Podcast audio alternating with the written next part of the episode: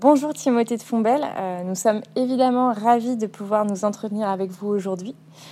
Euh, vous êtes déjà l'auteur de plusieurs romans qui ont déjà fait votre renommée, notamment donc Toby Lolness, euh, Van Gogh, Céleste ma planète, Le livre de perles et j'en passe. Aujourd'hui, vous êtes là pour nous parler d'Alma 2, du tome 2, qui vient tout juste de paraître chez Gallimard Jeunesse. Alors pour commencer, je voulais euh, aborder avec vous euh, la question de la naissance de ce projet, euh, puisque j'ai lu dans une interview que vous avez donnée pour Jeune Afrique que ce projet était né d'un séjour en fait que vous aviez passé en Afrique lorsque vous étiez enfant et ensuite adolescent. Est-ce que vous pourriez nous raconter un peu la, la de ce projet? Alors euh, c'est des racines euh, en effet euh, très profondes dans mon enfance pour ce livre. C'est né ces années-là, ça doit être, je devais avoir 13 ans, 14 ans. Pendant deux ans, j'ai vécu donc dans, dans ce, ce, pays qui est la Côte d'Ivoire et avec mes parents, avec ma famille, on est parti pendant des petites vacances vers le, Ghana, euh, qui est un pays voisin, et où euh, un chapelet de forteresses blanches sont posées sur, euh, sur la mer, qui semblent des lieux de, paradis, mais qui ont été lieux, des lieux vraiment d'enfer, et je l'ai découvert en, rentrant à l'aventure, vraiment, parce qu'ils étaient complètement à l'abandon à ce moment-là. Maintenant, ils sont ces lieux-là sont revisités par les pèlerins revenant sur les traces de leurs ancêtres venant des Caraïbes, des États-Unis, mais c'est les lieux où passaient les esclaves, où étaient rassemblés les, captifs avant de devenir esclaves de l'autre côté de l'Atlantique. Et je suis arrivé là donc avec mes trois frères, euh, ma petite sœur, mes parents, notre chien. Euh, et il y avait un vieux gardien euh, qui nous a fait découvrir le, lieu. Et j'ai découvert en même temps, pratiquement en même temps, l'existence de l'esclavage qu'on étudie très très peu quand on est enfant, même quand on est dans un collège franco-ivoirien comme je l'étais à Abidjan.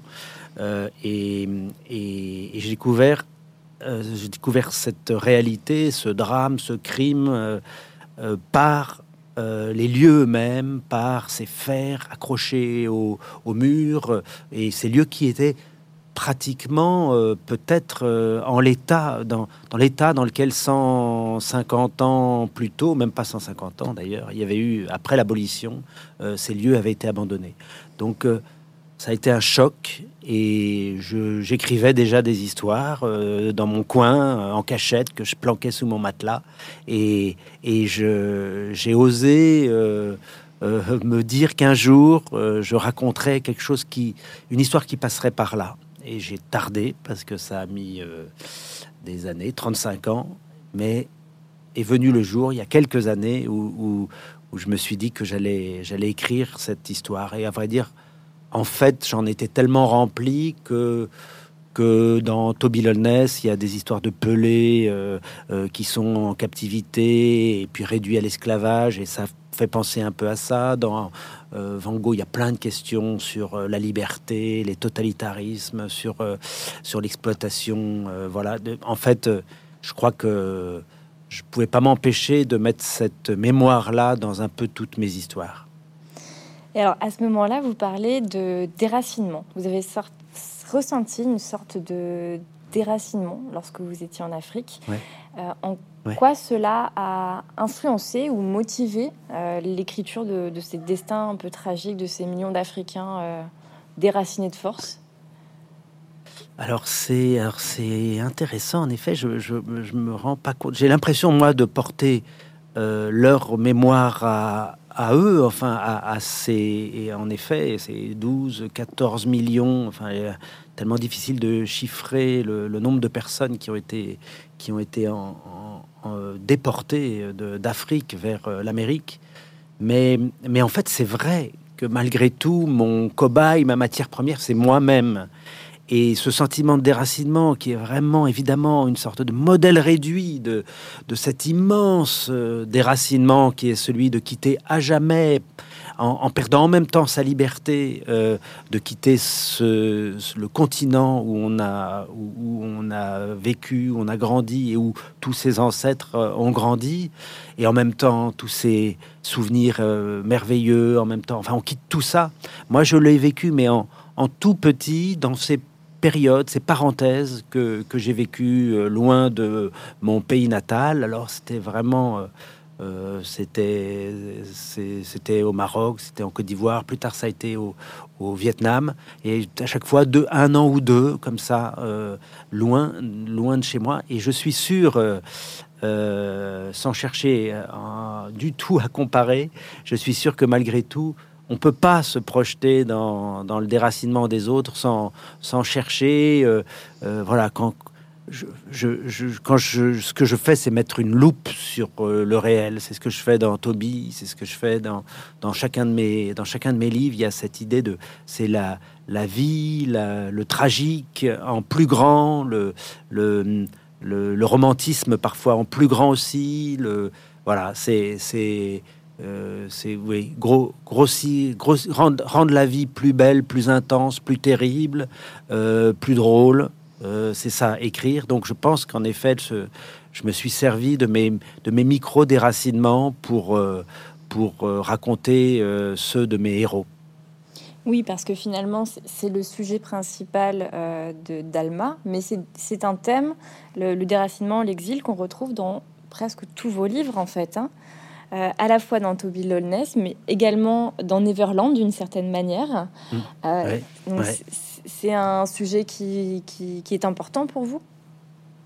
Oui, je suis très, très étonné euh, parce que j'ai l'impression d'être d'avoir des, des, des, racines justement euh, très, je suis vraiment pas très, pas très exotique. Euh, enfin, vraiment, j'ai tout, je, je, sais pas, je cherche dans les générations passées, je, j'ai des, éventuellement des Bourguignons, c'est, ou des Bretons euh, dans, dans les, dans les, alors que je suis né à Paris, ça me paraît déjà des racines lointaines, et pourtant, je suis, moi qui suis tellement de, de chez moi, euh, je me retrouve euh, bouleversé par tous ces, déracinements, encore le mot, ce mot-clé.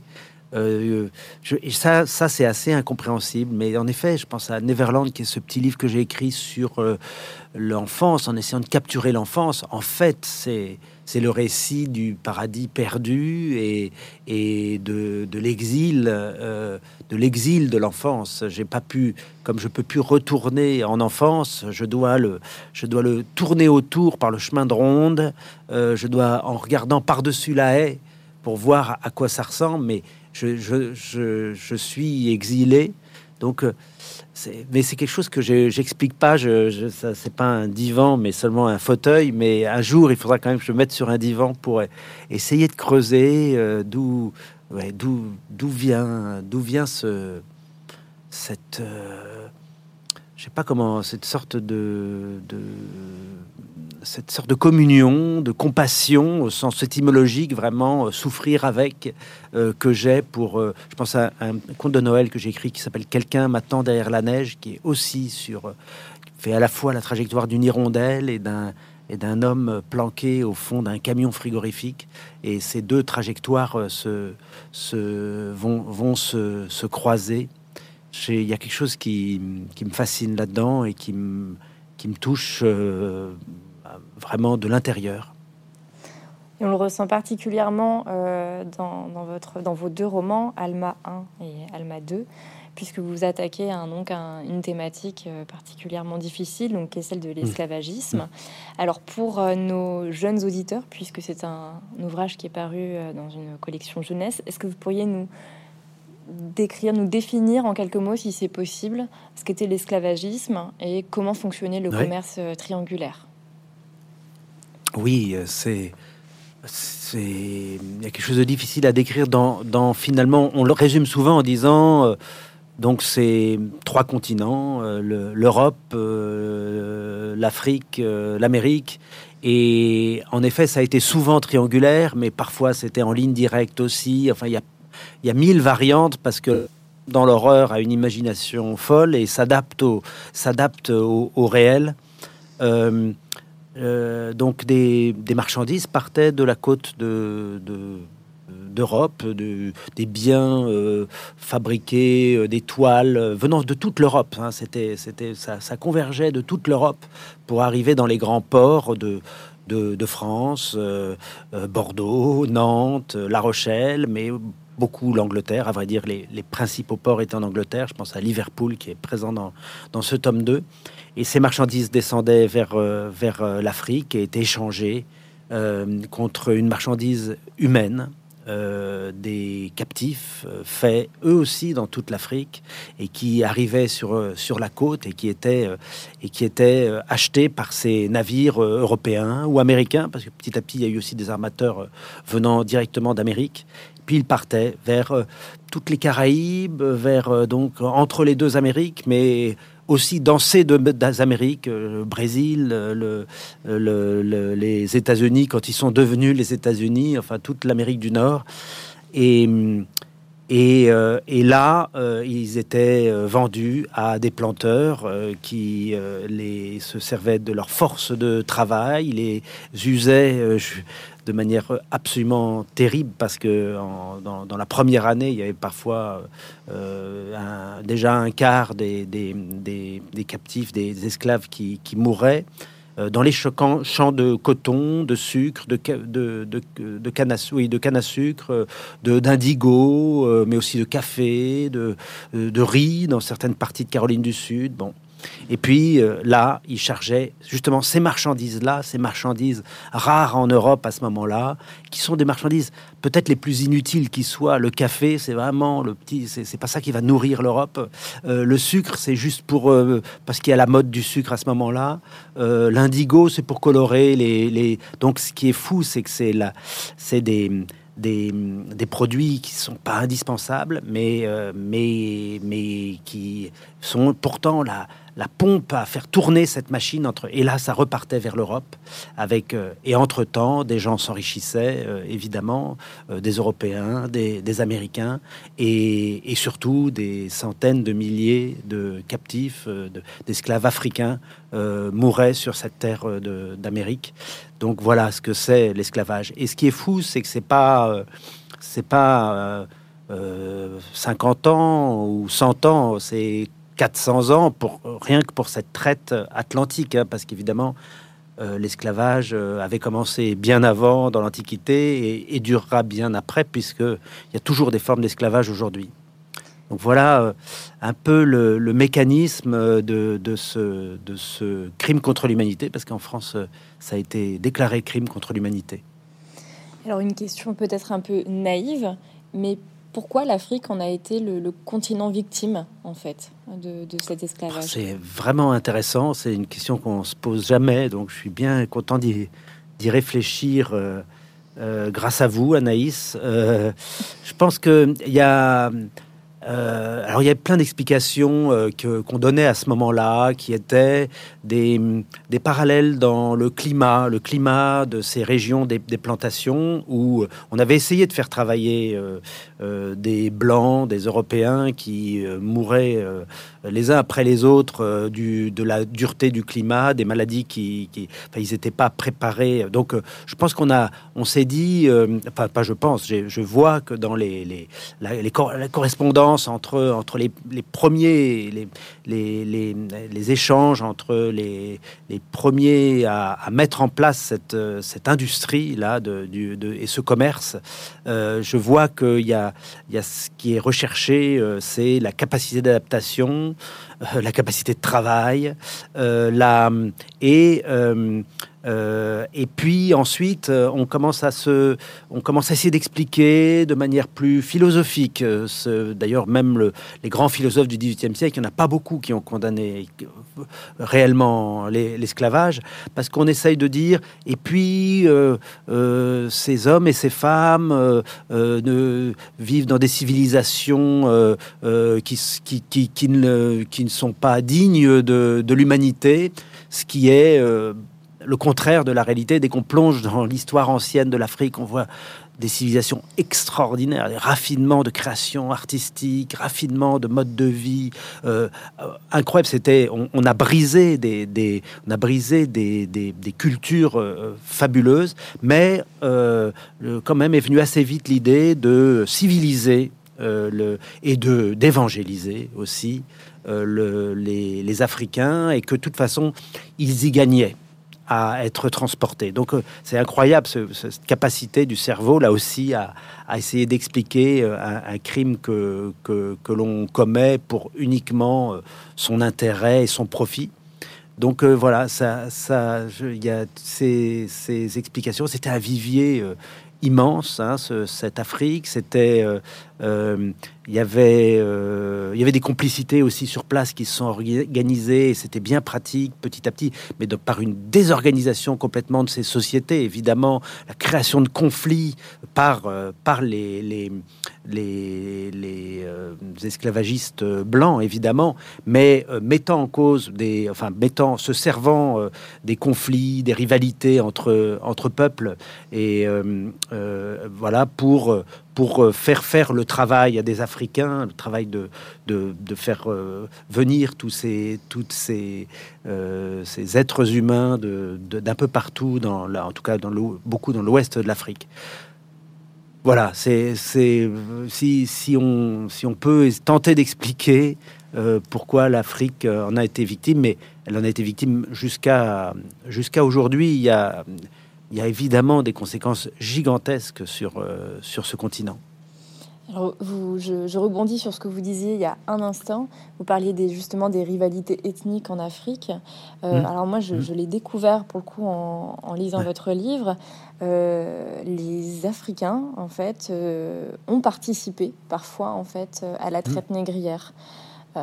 comment expliquer cette, à la fois cette unification parfois c'est-à-dire qu'on a fait mmh. euh, des, Européens et des colons de manière générale un ennemi commun, et parfois on s'est mmh. désunifié face à cet, cet ennemi. Comment expliquer, euh, comment expliquer ça? Euh, Je pense que je pense qu'il faut pas nier que l'appel d'air est créé par les blancs. C'est-à-dire c'est c'est vraiment les euh, ces bateaux-là assoiffés de, chair humaine là, qui étaient là, qui créaient cette, cette, cette, cette possibilité d'enrichissement et donc cette désorganisation.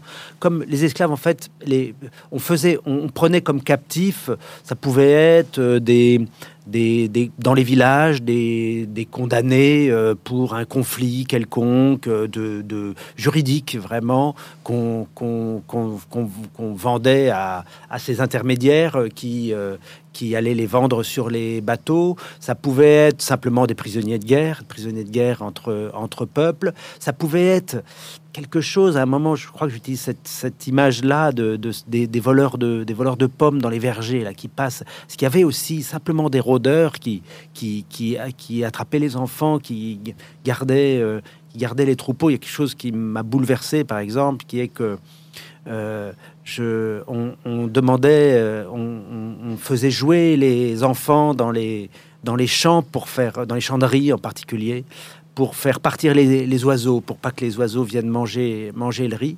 Et c'est ces enfants isolés dans les champs qui étaient souvent les victimes. Et donc les parents, je pensais, je ne pouvais pas m'empêcher de penser à, à, ce, à cette responsabilité que devaient ressentir les parents qui avaient laissé leurs enfants jouer là et qui, qui ensuite étaient capturés pour être euh, vendus. Euh, donc ces complicités, c'est des complicités comme il y en a partout, comme on en voit euh, comme on en voit dans les camps de concentration, comme on en voit avec euh, la manière de, recruter des capots, là, des, des, des, petits chefs euh, parmi les, les, victimes. On en voit dans les goulags, de tous tout, tout, les, les, goulags de, Russie. On en voit, on en voit partout. On en voit dans tout, dans tous les crimes, finalement, je pense aussi aux Khmer. J'ai été au Cambodge, j'ai vu l'endroit où les, Khmers rouges interrogeait faisait interroger, faisait, euh, faisait dénoncer des proches par des... Donc euh, c'est quelque chose, c'est un mécanisme malheureusement, euh, malheureusement universel, mais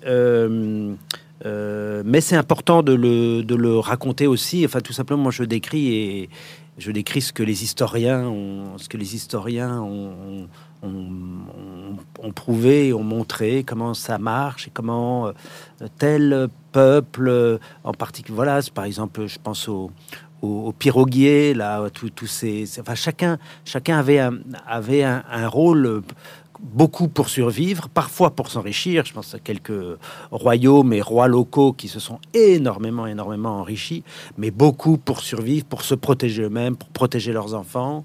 Euh, voilà, étaient, étaient pris dans, dans cette, euh, dans ce commerce. Et finalement, parfois se retrouver dans la même cale que les captifs qu'ils avaient fait plus tôt.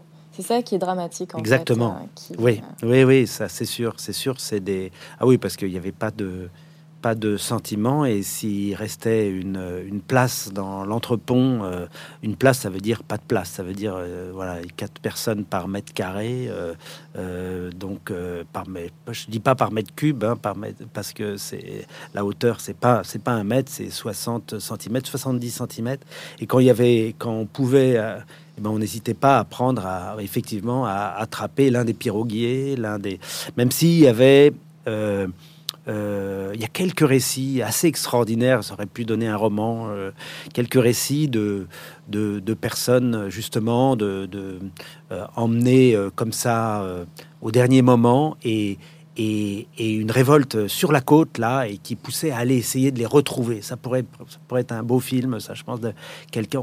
On, dit on dit au aux, Portugais, je crois que c'était des Portugais ou des, enfin, de, qui étaient, qui étaient, qui faisaient le trafic sur la sur la côte. On leur dit vous rapportez un, roi local, vous rapportez mon fils, sinon euh, vous, vous ne pourrez plus faire vos affaires ici. Et on va chercher le, fils perdu. C'est des, des histoires comme ça que je me suis beaucoup plongé dans les archives, dans, tous les historiens qui ont travaillé là-dessus. Et, et, là, à chaque page, il y a, y a il y a de la vie, il y a de la résistance, il y a, il y a de l'héroïsme, et ça, c'est extraordinaire. Alors justement, je voulais vous euh, poser cette question-là. Comment avez-vous travaillé euh, sur cet ouvrage? Parce qu'on on, le sent quand vous en parlez, mais aussi en vous lisant. Euh, le récit, votre récit est particulièrement riche, particulièrement détaillé, renseigné. Mm. Comment, comment avez-vous travaillé sur ce roman? Alors c'est je voulais toujours quand même, euh, parce que là on parle beaucoup d'histoire, je voulais toujours me rappeler que ce que je racontais c'était un destin individuel, c'était c'est une saga, c'est un, un récit euh, euh, humain tout simplement, mais ça n'empêchait pas que je devais être extrêmement en confiance dans ce que je décrivais, dans la connaissance, ma connaissance de ce que je décrivais. Je ne pouvais pas je ne peux pas prendre à la légère, évidemment, euh, la précision euh, documentaire de, ce que je décrivais.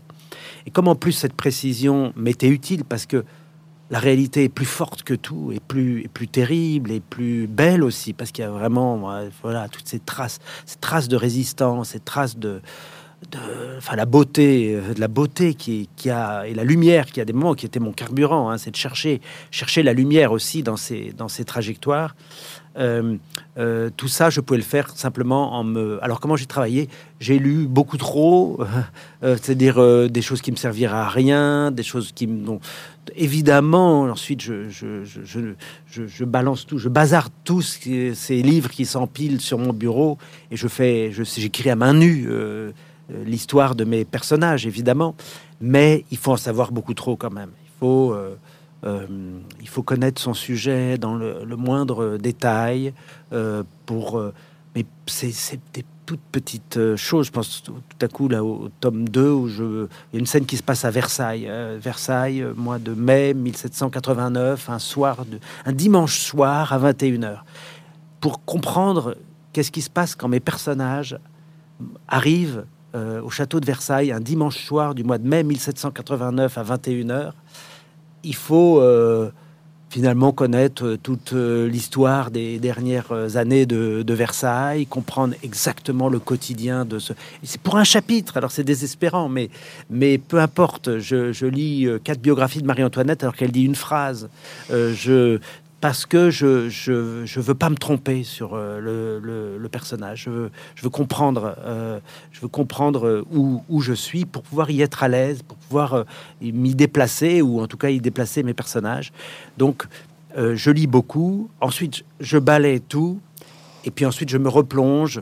Suivant chaque événement, je sais pas, je me retrouve dans dans un champ de coton euh, qu'est-ce qui, quelles sont les saisons du champ de coton? Qu'est-ce qui, qu'est-ce qui se passe exactement? Quel est le travail dans un champ de coton? Comment, comment Et ça, les historiens n'en parlent pas. C'est incroyable. Mais j'ai cherché dans tous les livres d'histoire, ils n'en parlent pas. Il a fallu me plonger dans la culture du coton, la culture du sucre, la, la, comprendre la taille de, la, canne à sucre, 3 euh, mètres de hauteur, euh, on fait deux coupes, plus la coupe en bas, on prend les trois morceaux, on les relie avec le, toupet de feuilles qui est en haut, euh, on le jette derrière, les femmes le ramassent, le mettent dans la charrette.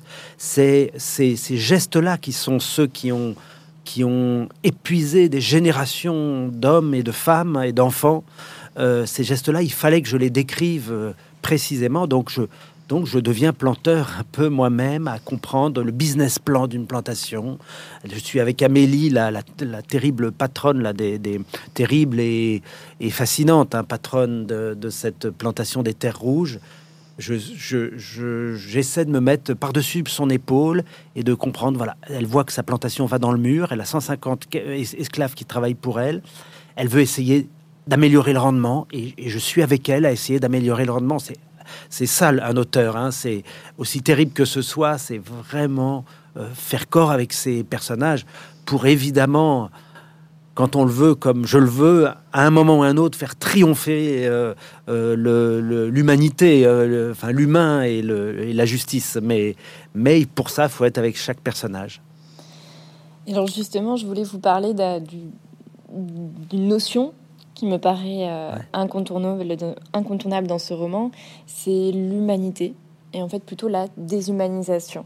Il y a une citation mm. de Jacques Poussin, qui est le charpentier qui officie sur la Douce Amélie, donc mm. le navire négrier que l'on va suivre euh, une bonne partie du récit. Je, vous la lis. À l'heure qu'il est, ils n'ont déjà plus de nom, dit le charpentier Poussin à Joseph. Ils marchent sur les chemins de terre, ils sont enfermés dans des parcs à bétail ou dans des caves sur la côte. Dans huit jours, tu les verras, on les montera à bord un à un, on les entassera ici, trois par mètre carré, si tous les autres gagnent, c'est parce que ceux-là ont tout perdu. alors, est-ce que, est que toute cette documentation, en fait, euh, vous a permis de parler avec le plus de justesse possible euh, de, du, quotidien des captifs sur le mm. navire et mm. après? Est-ce que c'est ça qui vous a donné euh, cette, cette, justesse de ton? Puisque j'imagine qu'il n'avez pas beaucoup de témoignages à votre disposition. Non, très peu de témoignages euh, de, de ces victimes. Euh, c'est on fait on fait par euh, on écrit dans les vides, dans les vides justement de, de, de, de ce manque de la parole de, des victimes, en tout cas de celles qui ont, qui ont traversé l'Atlantique. Il y en a un peu plus de, de, créoles au nez, enfin de, captifs nés, en, nés dans les plantations et qui, et qui ont pu écrire, mais des récits, il a pratiquement pas. Il y en a 4-5 en tout au monde de ces récits à la première personne euh, qui auraient été publiés ou qui auraient été conservés. Euh, en tout cas, de, ces récits qui, qui, parlent aussi de l'Afrique et de la traversée. Donc, comment faire pour raconter? En effet, ce que je vis, c'est l'humanité, c'est de raconter euh, l'être humain qui est derrière chaque chacune de, de ces noms là sur les sur les registres. Il y a, il y a des noms. On a on a ce qu'on enseigne aux enfants, c'est quand même une histoire, euh, euh, parce qu'on commence à l'enseigner un peu plus. Là, je rencontre les jeunes lecteurs, ils me disent Ah ouais, on, travaille là-dessus et ça me fait plaisir parce que vraiment, là, il y a eu des générations, on n'a pas, raconté. Donc, je pense que ça, ça, ça devient plus, plus présent dans, dans le parcours d'un d'un collégien ou d'un lycéen aujourd'hui. Euh, en tout cas, je le souhaite vraiment. Mais on parle quand même de mouvements de masse de personnes, c'est-à-dire effectivement à coup de millions de personnes déportées, et pas assez de chaque vie qui est derrière, de chaque individu qui est derrière, euh, derrière ce, cette, cette grande histoire. Et moi, c'est ça ce que je veux faire. Effectivement, c'est euh, parler de chaque, de chaque destin, des, des, des des, vies heureuses qui ont été quittées, des souvenirs, des amours qui ont été abandonnés et de ceux qui se reconstituent.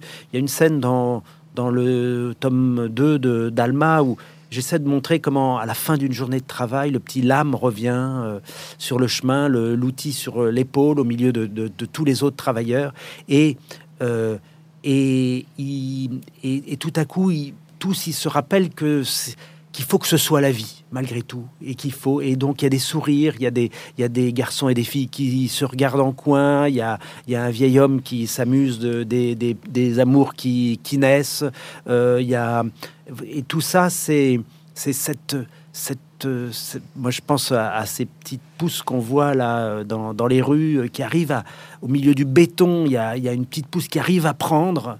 Et, c'était le cas. Euh, euh, J'ose, dans le premier tome, je pense à un moment où dans l'entrepont, le, dans l'horreur d'une traversée, des tempêtes, de tout ça, des femmes qui rient entre elles, des, euh, qui, rient entre elles au fond de la cale de ce navire. Et c'est sûr qu'il y avait du qu'il y avait du rire. Forcément, il y a du rire. Et moi qui ai vécu en Afrique, je vois pas très bien comment il peut ne pas y avoir du, du rire, comment, il peut pas y avoir de l'imaginaire, comment il peut pas y avoir des histoires qu'on se raconte, des histoires qui font vivre. C'est ce que je fais aussi dans une scène où une femme, euh, Nao, la mère d'Alma, raconte l'histoire de son peuple à, tout un bateau en, en chantant. Tous ces moments-là, euh, oui, c'est des, c'est, c'est dans. Bah, je parlais de la documentation, mais c'est dans, c'est entre les, dans les trous de cette, de cette documentation. Alors, vous, vous le dites bien, vous vous êtes documenté pour coller. Euh, euh, un maximum à la réalité historique tout en pouvant, euh, ce qui vous donnait la possibilité aussi de prendre des, des, libertés fictionnelles pour que cela reste mm. de, de, l'humain et de l'aventure. Euh, pour autant, vous faites apparaître dans votre livre quelques figures historiques. Cela vous paraissait important de, de, de, coller à cette réalité au point de faire apparaître des, des personnages qui ont réellement existé? Oui, c'est hum, euh, en fait, c'est des personnages souvent, mais je pense à ça, euh, à Van Gogh aussi, qui est un, roman dans lequel, là aussi, la plupart des personnages sont imaginaires, mais mais très fidèles, j'espère, au contexte dans lequel il, il, vivait, euh, voilà, Van Gogh lui-même, ou Ethel, ou et puis je peux pas m'empêcher de mettre le l'un des euh, de fondateurs de, des, grands, des grands dirigeables. Je, fais même, je glisse même Staline euh, et sa fille euh, Svetlana qui, qui, ont vraiment existé. Je, et là, de la même manière, je pense à Thomas Clarkson ou à Mirabeau dans, dans, le tome 2 aussi, qui, apparaît que pour une scène. Quand il y a des personnages qui sont plus, enfin, qui pourraient même pas être imaginés tellement leur, euh, leur destin est passionnant. Je, euh, Thomas Clarkson, donc un des un jeune Anglais, 25 ans, qui tout à coup se prend de passion pour ce combat, le combat de l'abolition, et qui va être, il n'est pas très connu, mais il, a, il, va, il va être le, mais l'artisan de l'abolition. 25 ans, il, est, il fait des études, il doit faire un exposé, mais comme euh, la plupart des enfants font des exposés, ils doivent le faire sur la liberté. Peut-on prendre la liberté d'un homme en prenant l'exemple de l'esclavage? Il commence à enquêter là-dessus, mais à la fin de ses études, pour avoir une bourse, euh, je crois, euh, à Cambridge. Et il fait, il fait, il fait cette, il prépare cet exposé, et là, il, se dit je ne mourrai pas sans que, sans que l'esclavage euh, ou en tout cas la traite soit, soit abolie ce personnage-là, un voilà, ce garçon aux, cheveux roux, complètement aventurier, partant dans les ports pour aller essayer d'accumuler des, informations. Je tombe sur une scène dans, qui est donc une déclaration, une déposition qu'il fait, euh, où il a été poursuivi euh, par des hommes qui voulaient l'abattre parce qu'il mettait en danger le système de la traite à, Liverpool. Bah, et, donc ils le poursuivent dans le port de Liverpool. Je dis, bah, ça sera une scène de mon livre. Je peux pas pourquoi inventer là où le, où le réel est, encore plus magique et, fascinant? Donc c'est vrai que je, je, je, me permets de mettre ces personnages euh, euh, réels qui peut-être aussi euh, éclaboussent tous les autres d'un effet de réel. Je pense que quand tout à coup on voit qu'un personnage existait, on se demande mais est-ce que celui-là n'existerait pas? Est-ce que donc j'aime bien ce, ce doute et cet effet de réel. Alors, ça a très très bien fonctionné sur moi, à vrai dire, euh, puisque j'étais persuadée jusqu'à la fin que le peuple Oko était un véritable peuple inspiré d'une ethnie africaine qui avait réellement existé. Eh bien, je me suis fourvoyée, a priori. Est-ce que vous pourriez nous raconter un petit peu l'histoire de ce peuple et comment vous l'avez construit? Alors, euh, alors ça, c'est en effet une licence euh, poétique d'imaginaire que je me permets, qui pour moi est l'hommage que je peux faire à, cette mémoire, euh, cette, mémoire de, l'esclavage et de, tous ces, ces peuples victimes, c'est de leur d'autoriser l'imaginaire, que l'imaginaire s'en empare. Pour moi, je sais pas, il y a quelque chose comme ça. J'ai senti ce déclic-là qu'il fallait pas que je sois purement documentaire, qu'il fallait que que j'intègre mon, propre imaginaire euh, là-dedans. Alors, j'ai construit ce peuple. Euh, euh, d'abord en, avalant un peu euh, beaucoup de choses sur euh, les, plus, les plus fortes civilisations de cette côte de, l'Afrique de l'Ouest, et d'ailleurs aussi de ce peuple plus au nord et, de, et plus à l'est aussi d'ailleurs.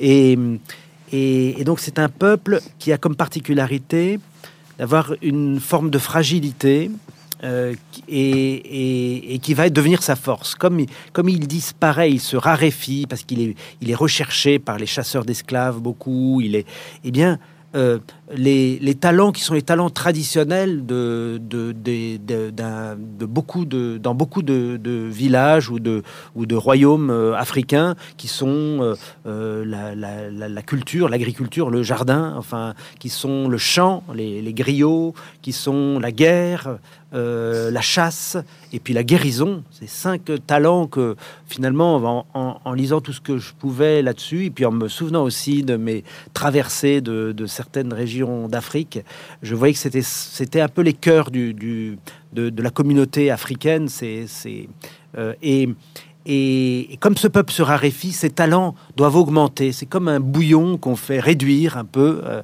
et qui devient plus intense. Et tout à coup, là, je me retrouvais face à, un peuple, le peuple Oko, euh, qui finalement devient réduit à, une famille, une dernière famille de survivants, la famille d'Alma, et qui a euh, finalement des super pouvoirs. Dans ces cinq traces-là, la guérison, le, le, jardin, le champ, euh, la chasse et la guerre.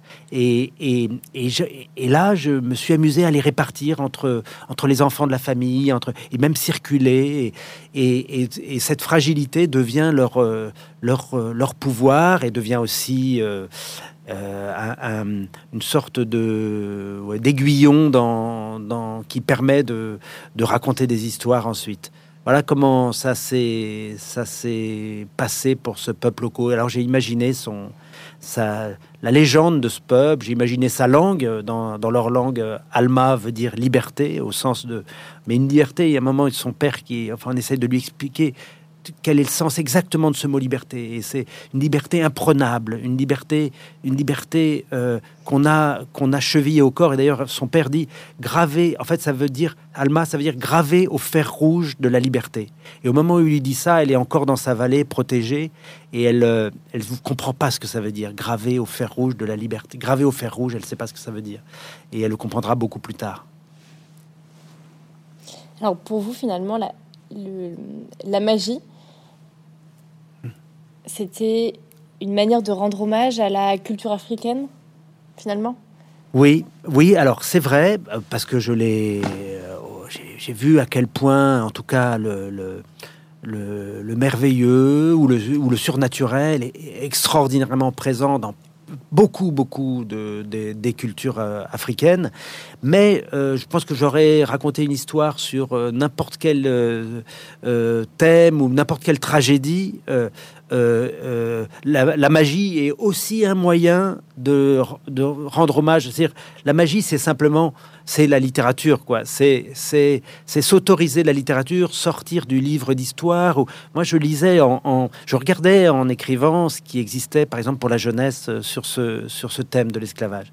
Et je lisais et, je trouvais, même si c'est pas, il y a, y, y a, plein de choses très belles hein, qui ont été faites, mais alors pas beaucoup sur la, sur la partie justement africaine et la traversée, un peu plus dans les, dans les plantations. Mais ce qui, mais ce qui me manquait, c'était, beaucoup des vies, ma vie d'esclave. Il y avait un côté, le parcours typique, la petite fille qui est capturée, qui est emmenée, qui est truc, voilà, qui est mise en. Et, et, et je trouvais très important de sortir de cette. Qu'est-ce que. On regarde la littérature euh, française d'aujourd'hui, par exemple. Il n'y a pas jamais un livre ne raconte le parcours euh, typique d'un, individu. C'est justement tout, tout ce qui est anormal, euh, atypique, euh, merveilleux qu'on raconte. Alors pourquoi, quand on raconte des histoires de, d'un, jeune Africain devenu esclave, on doit prendre son parcours, qu'il n'y en a pas surtout, il y a mille parcours. Donc, donc il y avait l'idée de vraiment de, de cet imaginaire qui est, c'est là-dessus, quand je dis rendre hommage, c'est pas seulement à, la, à, une culture particulière, mais c'est rendre hommage à une mémoire en, en, en se disant que qu'on a le droit de de d'y glisser de l'imaginaire, du rire, de et puis du, du du mélodrame, parce que je je, je suis je, voilà c'est c'est tout ça qui, c'est par l'émotion, je pense qu'on peut qu'on peut faire passer cette mémoire. Justement, je me posais la question euh, comment vous vous considérez votre livre? Est-ce que moi je le considère comme un devoir de mémoire? Qu'est-ce que vous en dites? Alors, euh, je pense qu'il y a un petit, une petite responsabilité que je me suis mis sur euh, les épaules à 13 ans, là, en effet, de faire résonner ce, ce choc que j'avais eu. Je me suis dit, il faut que je le, faut que je le transmette, quoi. Faut que je, je peux faut que je le fasse passer. C'est vraiment comme les, les, tambours là d'une vallée à l'autre qui font, qui font passer, qui font. Euh, euh, donc je pensais qu'il fallait certainement.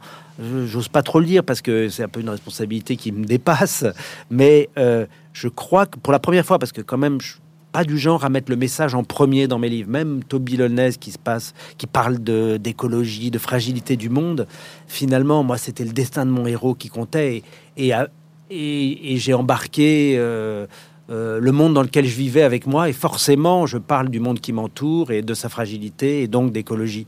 Euh, là, je reconnais que, je, en effet, je, me, je, voulais raconter, et d'ailleurs, sur les trois volumes, c'est ça le défi que je me lance, c'est de d'essayer de faire le tour de beaucoup de thématiques autour de l'esclavage. Déjà, même, je dis pratiquement des petits des petits, des petits objectifs que je me fixe de, de, raconter donc, euh, donc les, sur chaque continent ce qui se passe, sur le côté, le, les débuts du combat de l'abolition, sur, euh, mais même les cultures, justement, je parlais de la, culture du, sucre ou la culture de la canne et la culture, voilà, dans le troisième tome, il y aura aussi du café. Il y a quelque chose d'un peu encyclopédique, façon 18e siècle, justement, un petit peu encyclopédique dans ce que je veux décrire euh, pour qu'on comprenne, parce qu'on a tendance à à passer trop vite à l'étape euh, aller, aller, aller vers le débat tout de suite. Débat sur la mémoire, sur.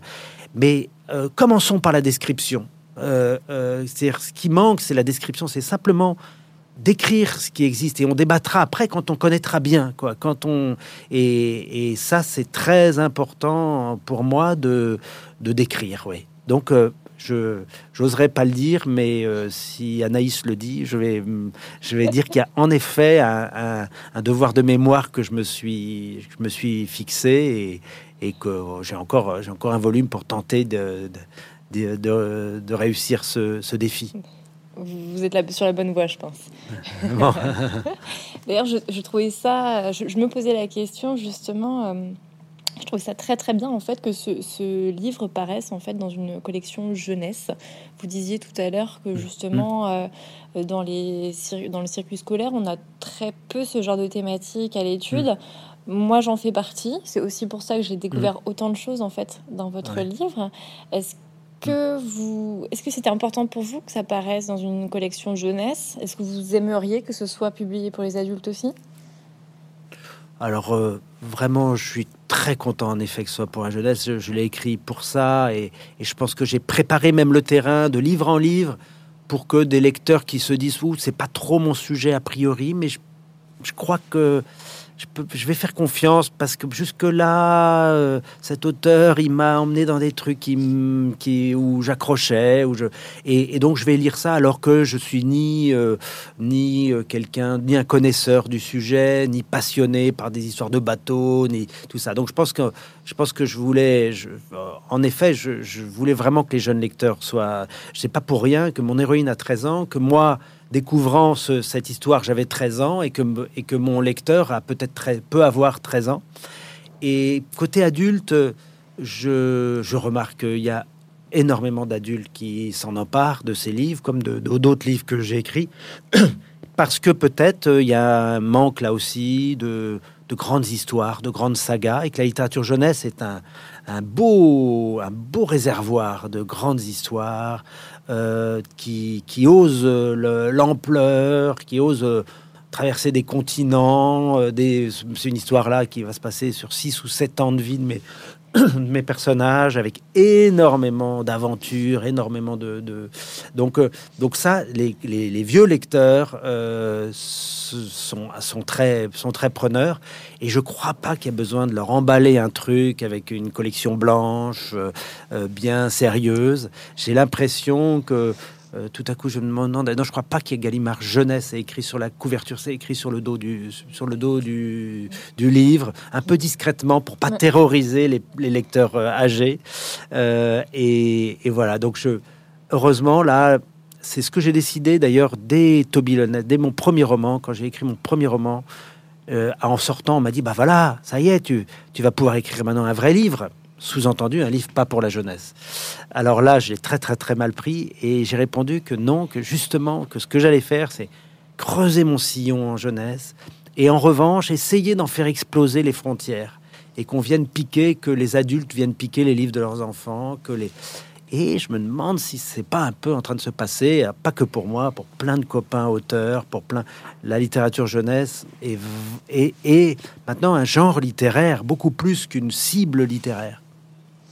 Ah oui, je, vous confirme hein, pour le ressentir euh, chaque jour de plus en plus, effectivement, euh, mm. euh, en librairie, la frontière commence à s'amenuiser mm. voilà, mm. entre justement les, publics et les genres littéraires. donc voilà, on, progresse. J'avais encore hier à Ouais, non, euh, si, hier, je me perds dans, les jours parce que je circule un petit peu en ce moment, mais j'étais à, un salon du, salon du livre et euh, à Versailles, et quelqu'un euh, arrive pour me faire signer ses, des livres, et je lui dis, et elle me dit, ah, mes enfants aiment beaucoup, beaucoup ce que vous faites, vraiment, c'est vraiment très, très, ils sont, ils sont fans, et je dis alors, et je signe pour qui? Et elle me dit euh, pour euh, Régine. Alors je dis ah mais vous avez des enfants qui c'est extraordinaire, c'est un prénom qui n'existe plus beaucoup. Ah non mais Régine c'est moi. Et en fait ils prennent le prétexte des enfants, mais euh, évidemment mon but c'est que les, les, lecteurs adultes se le lisent au premier degré, le lisent le lisent vraiment pour eux, pas simplement pour surveiller les lectures de leurs enfants. Et c'est le cas. Et puis lecture partagée. Je vois des familles qui lisent à haute voix entre eux, qui se, je trouve ça. Mais alors là, pour moi, justement, dans l'oralité que je cherche à mettre aussi dans certaines de mes histoires, et celle-là, euh, peut-être encore plus, c'est écrit au présent, présent de l'indicatif, ce qui est pas tellement mon truc. J'ai jamais écrit au présent, et là, tout à coup, j'écris grande aventure entièrement au présent. Tout ça, euh, je suis très très heureux que ça rejoigne vraiment la, veillée, une réinvention de, des, histoires qu'on raconte à la veillée. Entrons un petit peu plus dans le vif du sujet, dans le, sujet du roman, parce qu'on parle mm. beaucoup euh, de, de ce qui a fait la création de ce livre. Je voudrais m'arrêter quelques minutes sur les personnages en eux-mêmes. Euh, mm. Dans votre livre, les femmes ont la part belle. Euh, elles ont, mm. ce sont des personnages forts que l'on n'oublie pas sur leur qu'on n'oublie pas sur leur passage, pardon. Je pense notamment à Alma, Nao évidemment, mais aussi à Amélie Bassac que je trouve particulièrement fascinante. Euh, elles évoluent dans une société qu'ils ne veulent pas encore vraiment d'elles, qui ne leur laisse pas de place. Mm. Est-ce que c'était important pour vous justement que ces, que ces femmes aient un vrai rôle? Oui, euh, j'ai un... Je, pense à mes héroïnes, euh, j'ai toujours... enfin, je suis tellement ébloui par mes, mes héroïnes. Dans pas mal de, je pense à Ethel, dans Van Gogh, à Elisha. Dans, je suis tellement impressionné, intimidé en fait, que je peux pas ne pas ne pas leur faire des personnalité forte. Enfin, il y a quelque chose, j'ai besoin euh, de, de, ces personnages-là. Alors, cela dit, leur nom jusque-là n'était pas sur la couverture du livre. Il y avait euh, Toby, il y avait Van Gogh, et il n'y avait pas Ethel et, euh, ou Elisha Ethel ou le livre de Perle. C'est aussi le Joshua Perle, alors qu'il y a un personnage féminin qui traverse ce, ce livre. Et là, je, déjà, l'héroïne, c'est Alma. C'est Alma, et ça, ça a été une, une, évidence très très tôt dans mon, dans mon histoire euh, que ce serait son regard. Euh, c'est, je pense que c'est, c'est lié au fait que de toute façon j'avais euh, il y avait 250 ans entre nous qui nous séparaient. elle était euh, l'étrangère complète pour moi. Par euh, c'était c'était une fille noire. Euh, elle vivait dans une autre époque, dans un autre continent. Donc autant autant ajouter une, une étrangeté de plus par une altérité de plus en, en, en faisant une fille alors que je suis un garçon. Donc je pense qu'il y avait tout ça, l'idée de, de cette distance, et cette distance m'a rapproché d'elle. C'est vraiment difficile à expliquer, mais autant Toby et Van Gogh, je les trouve un peu parfois un, peu, c'est un peu des pions, un peu, ils sont un peu ennuyeux parfois. Ils sont, on est dans leur regard, on se balade avec eux, et là j'ai mon héroïne. Euh, par cette distance, au contraire, je suis mais près d'elle, mais je la, regarde en même temps évoluer. Je la, c'est différent. Je suis pas simplement à, à bouger quand, il, quand, quand, quand Van Gogh tourne à gauche, je tourne à gauche avec lui. Euh, là, je pense que c'est dans ma petite fabrique du héros. Là, j'ai découvert quelque chose avec euh, avec Alma. Et puis tous les autres personnages. En effet, mais alors ça c'est très étonnant euh, quand je pense par exemple les, grands les, chefs de, de plantation là sont des femmes, euh, euh, que ce soit une femme qui s'appelle Madame Isabelle Bouton-Lachance en, en, Louisiane, une terrible patronne de, plantation de, coton, une que ce soit Amélie, en effet Amélie Bassac dans, dans le sud de Saint-Domingue, à Jacmel, tous ces personnages euh, féminins là euh, euh, sont, de, sont, des, sont des femmes. les d'autres femmes croisées par, par Alma dans son, dans son parcours.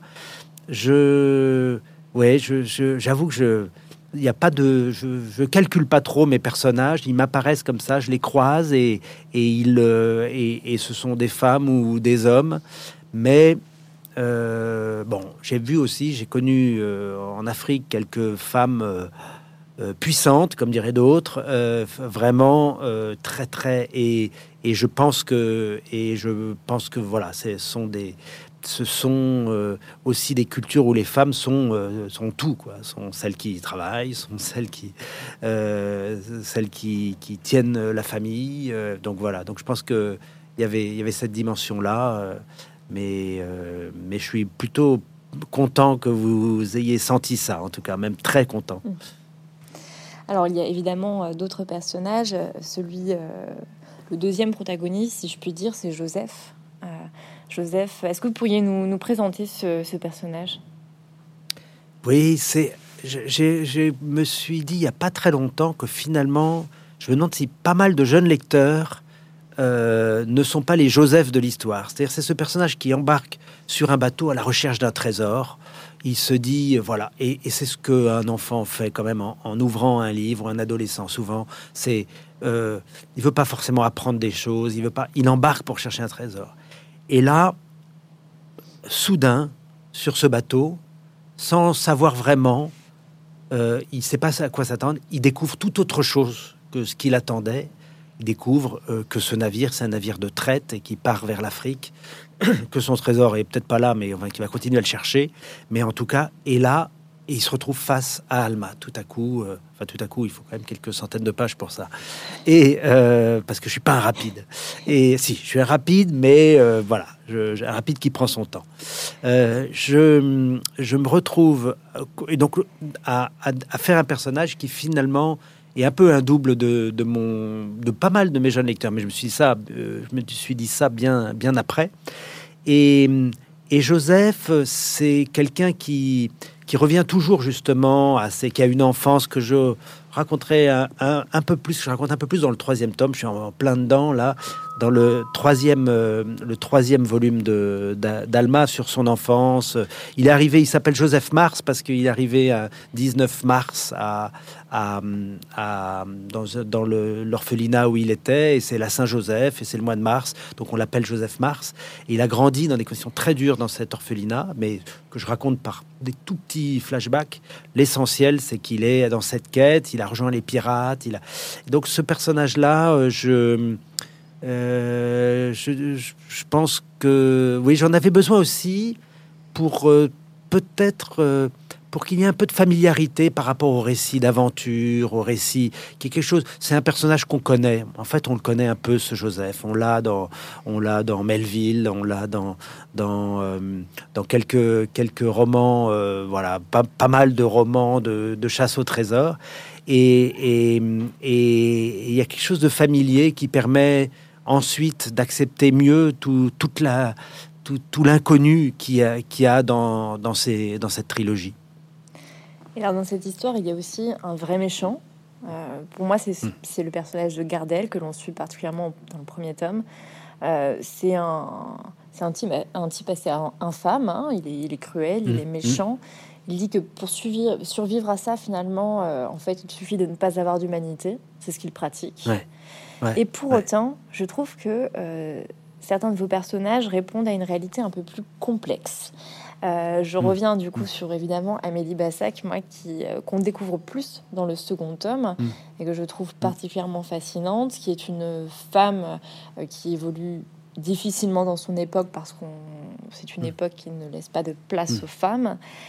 qui participe activement au commerce des négriers, qui veut un peu changer les choses, qui est courageuse, ambitieuse, et pour autant qui montre des signes d'humanité. Comment vous les avez euh, construits, ces personnages? C'était important pour vous qu'ils ne soient pas manichéens, justement? Oui, enfin, je peux, je, mets de moi dans, comme je le disais tout à l'heure, un peu dans, chacun des, personnages, donc je peux pas complètement les condamner, je peux pas. Donc je suis, euh, je, pense à Saint Ange aussi, euh, qui est ce personnage qui est le comptable des Bassas, qui est à l'origine de, de la perte de la fortune des Bassacs, euh, qui est quelqu'un qui devient aussi un vrai, un vrai méchant, un vrai méchant.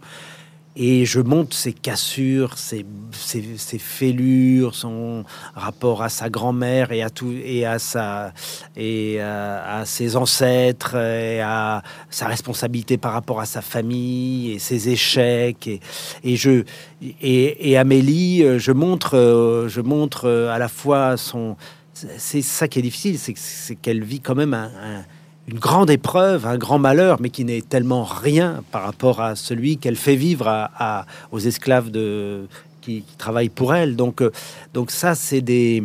Euh, c'est quelque chose que, que, je dois décrire un peu froidement, que je... Euh, quant à l'humanité qu'elle a, je trouve que pour l'instant, elle, elle ouvre pas les yeux. Elle ouvre pas les yeux quand même complètement et, et, c'est étonnant parce que c'est peut-être une inconnue. Alors je donne un peu un secret de fabrication, mais autant tout est construit jusqu'à la fin du troisième tome, je sais où je vais. Autant j'ai encore une interrogation sur quand Amélie va ouvrir les yeux. Je veux qu'à un moment elle ouvre les yeux sur euh, ce, qui, ce, qui, ce, qui, se vit là autour d'elle et dans, dans, dans, les cases de ses esclaves et dans ses champs de, de, canne à sucre et puis plus tard de, café aussi. Et, et là, et, je n'arrive pas à la retourner, je n'arrive pas à faire qu'elle, parce que elle est obsessionnel sur son, sur euh, sauver l'honneur de sa famille, refaire la fortune des Bassacs, venger son père. Euh, elle a tout ça, des combats qui sont ce qui l'a fait tenir, qui l'a fait vivre. Donc c'est c'est voilà, c'est encore un peu une inconnue là, moi qui qui, qui travaille là dans, dans, le troisième tome. Je, je, je, je, cherche le moment où elle va se elle va se transformer et c'est et c'est chouette de se dire que des lecteurs là sont en train peut-être en train de lire le premier, le deuxième tome, et que le troisième, il y a encore des choses qui bougent, et que en parlant là euh, euh, avec vous euh, en ce moment là, je, je, je, fais encore bouger des choses, et il y a des tout d'un coup des priorités qui m'apparaissent, et j'adore que la littérature, c'est ça le propre des premières fois que je fais une trilogie, moi c'est plutôt en deux tomes, mais des histoires au long cours, c'est que elles sont contaminées par la vie qui continue à côté. Euh, elles, un peu comme euh, du temps de, Dumas. Euh, on allait acheter le matin le journal Le Siècle pour lire le Comte de Monte Cristo, mais que le pauvre Dumas est en train de se dire et, voilà, s'il passait sous une voiture, l'histoire était finie. Alors vous parlez d'écriture, je saute sur l'occasion, euh, puisque euh, ce qui est quand même euh, assez marquant dans vos ouvrages, et c'est pour ça que votre renommée est telle en tech dans le, dans le milieu de la littérature jeunesse, c'est que votre écriture est particulièrement magnétique, en fait, hein, pour vos lecteurs. Vous avez un art du scénario et, et, de la narration qui est quand même incomparable. C'est-à-dire que vous, vous nous donnez des, clés, des, euh, des, clés de narration, des, euh, des, solutions, en fait, euh, comme s'il s'agissait d'une information absolument banale et lambda, alors qu'en fait, elle change tout le cours du récit. Mm. Alors ça, je, moi, en tant que lectrice, c'est quelque chose qui m'impressionne qui beaucoup. Alors je me demandais si, comment vous y travaillez justement à cette finesse d'écriture? Bon, je fais comme si je trouvais normal qu'on me dise ça et que ça me faisait rien, mais ça me, ça me donne des ailes d'entendre ça vraiment parce que c'est un, c'est pas gagné, c'est, euh, c'est du travail euh, quotidien, c'est un artisanat, c'est un. Euh, je parlais il justement dans ce, salon du livre d'histoire de, Versailles. Là, je parlais avec Victor Dixon, qui a un monde très différent du mien, qui écrit du, du, vrai fantastique, lui. Enfin, vraiment des, histoires ou de la fantaisie ou ou de la science-fiction ou des, des choses très très variées, mais dans les mondes de l'imaginaire. Et on tombait complètement d'accord sur ce côté artisanal. Sur, on disait qu'on est des faiseurs, quoi. on est des raconteurs. On est... Moi, j'ai l'impression de faire de la broderie en, en, en, écrivant un alma. Par exemple, c'est simplement c'est une page après l'autre, une phrase après l'autre. Donc, c'est quelque chose qui c'est pas euh, euh, voilà, c'est pas de l'aspiration qui me tombe du plafond. Euh. et et et donc, ouais, l'écriture, autant j'ai pas mal d'amis d'ailleurs. Euh, non, je pense à un, un, ami auteur que je citerai pas, mais qui me, qui me disait moi, moi, quand j'ai fini de construire mon histoire, j'aimerais bien que quelqu'un d'autre l'écrive. Et moi, mais pour rien au monde, euh, euh, je voudrais ça, parce que c'est dans l'écriture, c'est dans le moment de l'écriture qu'il y a l'essentiel. Et que tout à coup, l'impossible le, à croire, on va réussir à le faire croire et on va pas et tout à coup on va pas se demander mais pourquoi ça? Tout simplement parce que vous avez dit le mot magnétique alors ça ça me touche beaucoup parce que c'est ça ce qui mais c'est un magnétisme qui se fabrique je sais pas d'ailleurs le, les aimants ça doit se fabriquer d'une manière ou, d'une autre. C'est-à-dire il y a bien un moment où c'est quelque chose qui se qui se fabrique. Alors qui, doit partir d'une sincérité totale. Je pense que ça, et ça, les jeunes lecteurs sont sans pitié là-dessus. Quand on les manipule au sens de. ils aiment bien qu'on les manipule au sens comme un, comme un tour de magie. Mais, mais quand on les manipule en essayant de leur faire, de leur, leur vendre quelque chose, ça, ça, ça ne marche pas. Ils sont sans pitié euh, sur euh, l'auteur qui n'est pas sincère, je crois vraiment. Et, et donc, euh, oui, je. je euh, j'essaie d'abord de, nourrir de, vie, donc nourrir de choses très personnelles, de, tout, tout ce qui m'arrive, tout tout ça, c'est je, dans une chanson là de, de mon petit album musical Georgia, je dis ne rien garder en provision. Et je pense que c'est vraiment ça. Je dis, c'est une chanson qui s'appelle Fragile, et euh, c'est promettre un peu trop, espérer davantage.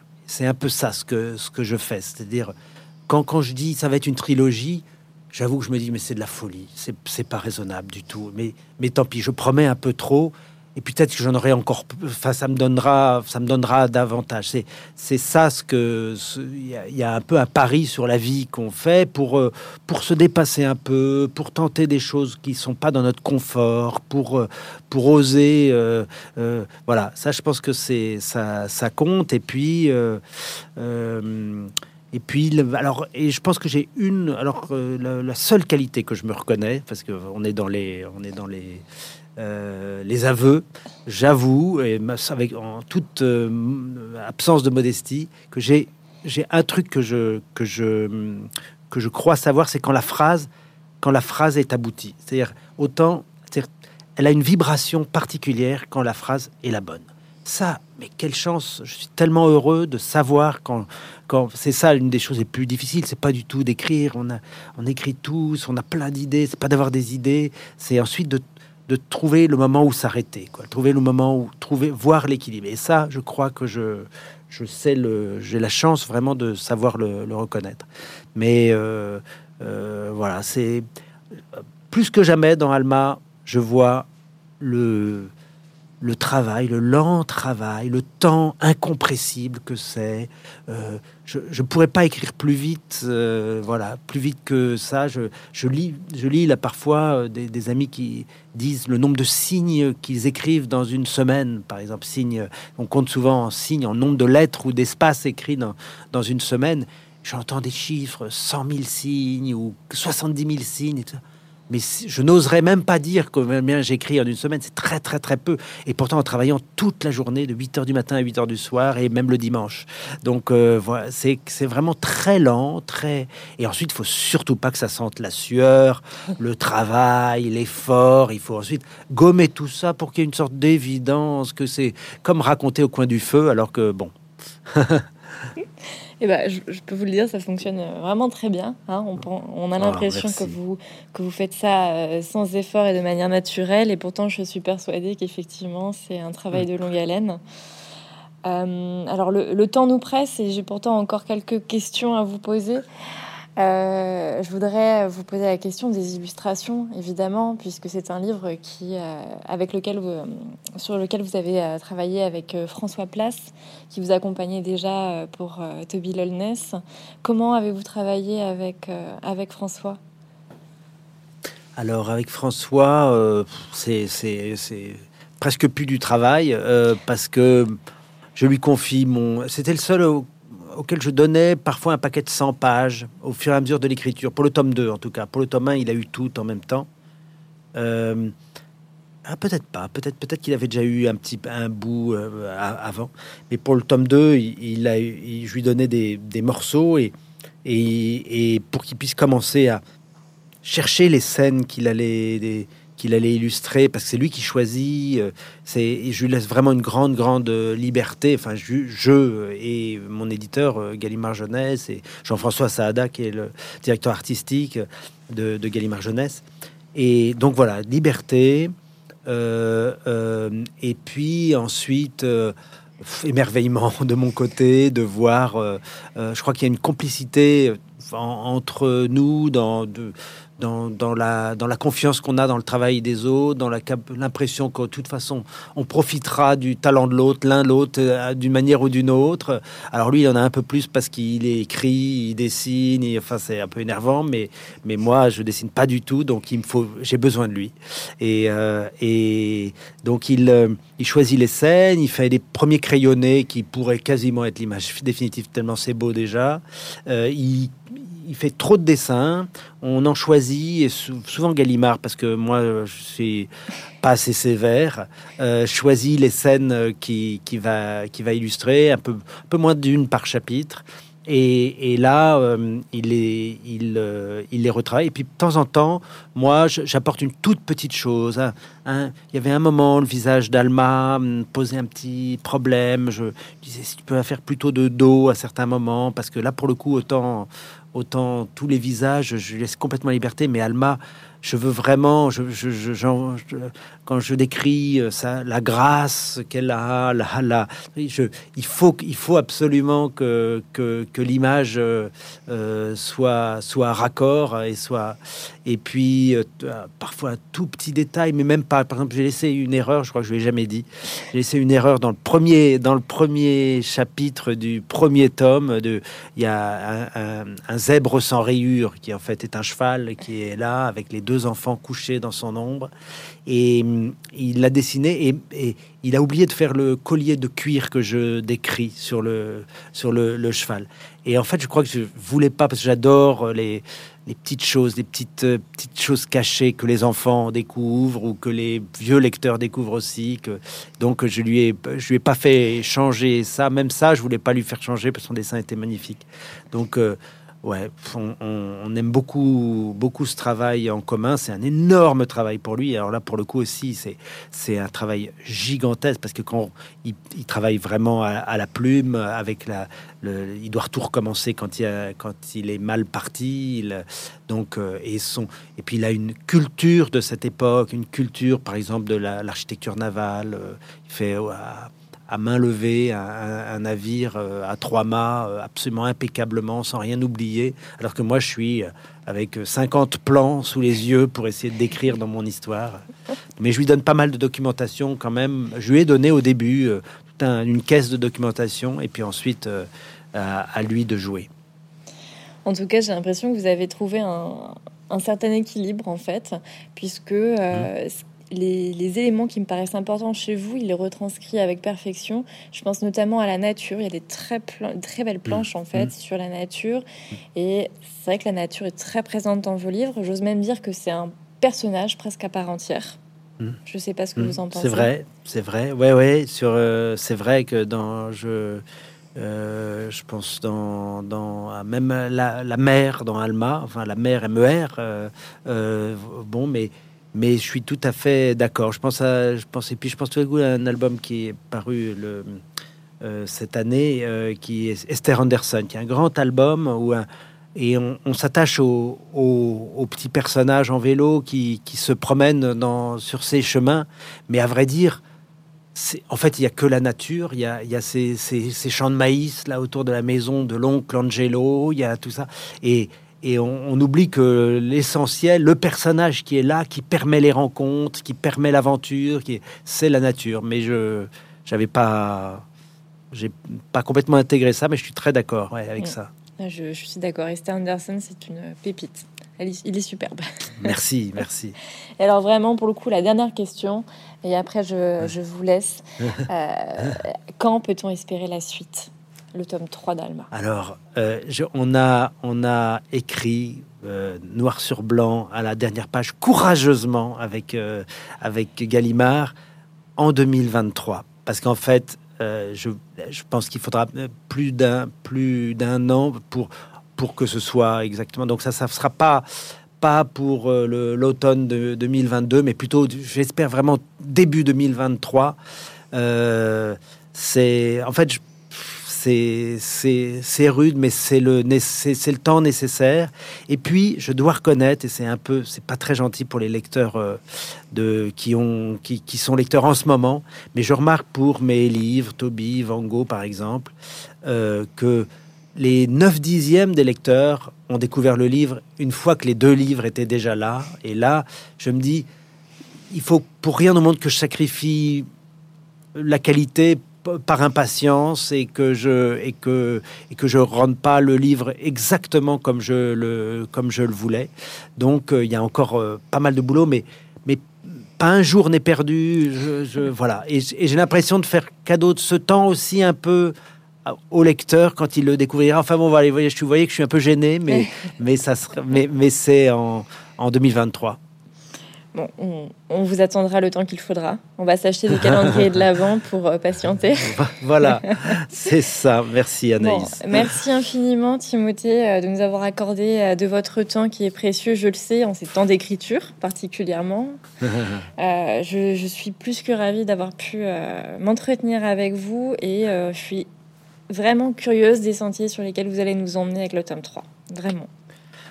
Euh, bah, un grand merci, ça m'a permis de, bien, bien mettre au clair des choses qui sont finalement, qui se déposent pas, là, qui restent un peu en suspens dans l'eau. Et là, d'en parler tranquillement, c'est un, bonheur. Alors, merci Anaïs, merci Mola. Euh, c'est des occasions un peu inespérées. On n'a pas, pas si souvent euh, des, rencontres où on, prend le temps de délabyrinther ses sentiments, comme dirait Cyrano dans la pièce du même nom. Merci beaucoup.